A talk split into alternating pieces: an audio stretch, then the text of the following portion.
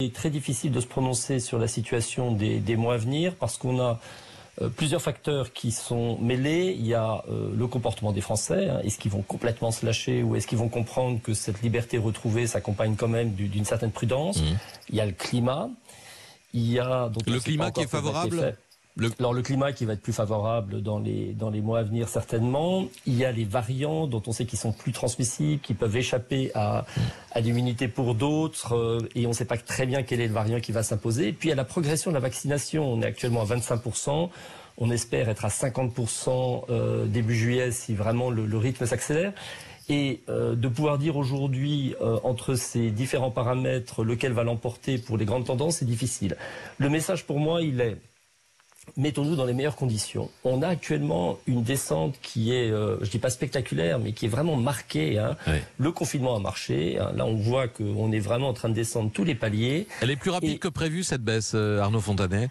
C'est un peu ce qu'on avait observé en novembre dernier. Alors, la baisse, elle est moins rapide qu'en novembre, dernier, probablement parce que c'est le variant anglais qui est ici, et, et, ce variant anglais, il est plus transmissible, donc plus difficile à contenir. Mais elle est quand même très marquée. Et si on regarde un petit peu la cinétique dans laquelle on est lancé, on se rend compte qu'au 25 mai, on pourrait être à 10 000 cas par jour, au 15 juin à 5 000 cas par jour. Et dans ce climat d'incertitude que je décrivais, on serait tellement mieux positionné si on pouvait aborder l'été avec 5 000 cas par jour et 50% de vaccinés que si on se disait euh, jouons un peu avec le feu, faisons des paris, parce que franchement, on risquerait de le payer par des semaines prolongées de, de, de, de restrictions.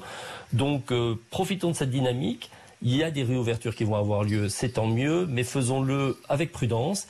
Et puis si on arrive comme ça à aborder l'été à un niveau de circulation du virus qui est bas et 50% de gens vaccinés et on continue à se vacciner pendant l'été, alors là je crois qu'on a beaucoup plus de chances de maîtriser la situation. Donc d'accord pour les ouvertures, mais sans euh, faire n'importe quoi et sans considérer que euh, le danger est complètement derrière nous. Euh, c'est cela votre message, Arnaud Fontanet Oui, ce que je, comparerais avec deux pays qui ont réouvert, hein, qui sont l'Angleterre et puis euh, Israël, mais ils ont réouvert alors qu'ils avaient 40-50% euh, de la population vaccinée.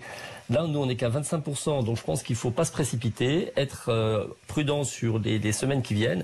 Puis effectivement, quand on aura passé les 50% de vaccinés, mmh. euh, à ce moment-là, qu'on puisse vraiment profiter de l'été, mais la condition sera qu'on soit à un niveau beaucoup plus bas.